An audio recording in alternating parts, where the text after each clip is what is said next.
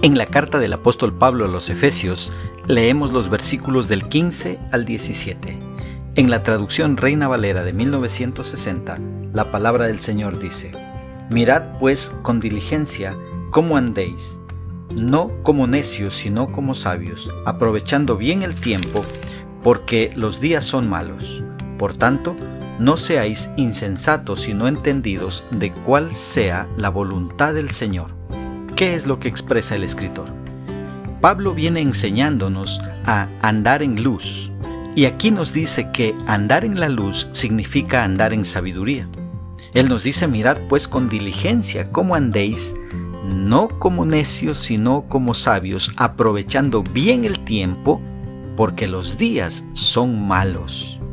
Y dice, por tanto, no seáis insensatos, sino entendidos de cuál sea la voluntad del Señor. Tenemos entonces el llamado a mirar con diligencia nuestra forma de conducirnos. La misma no debe ser de manera necia, sino de una manera que honre a Dios y sea de bendición para los demás. Aprovechando bien el tiempo, dice esta porción de la Escritura. Pablo no nos está diciendo que aprovechemos al máximo cada momento, aunque ese es un buen consejo. Nos dice que aprovechemos cada oportunidad para la gloria de Dios. Esto es lo diferente entonces.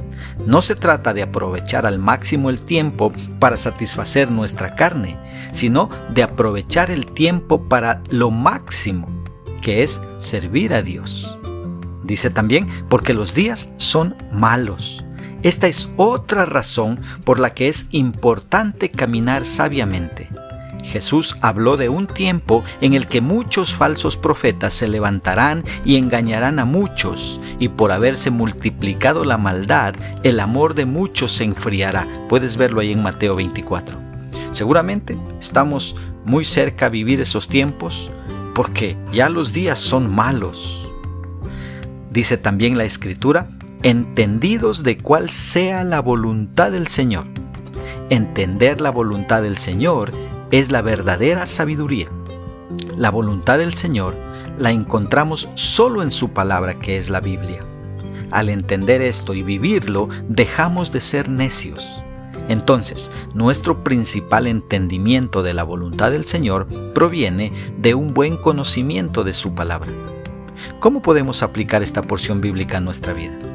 Primeramente, examinando nuestra forma de vida, hasta llegar a darnos cuenta si estamos andando en sabiduría o en necedad delante de Dios. Examinemos nuestra vida. Una segunda aplicación, aprovechando cada oportunidad de una manera sabia para servir al Señor y para poder testificar de Él, dejando de ser necios y perder el tiempo en cosas vanas.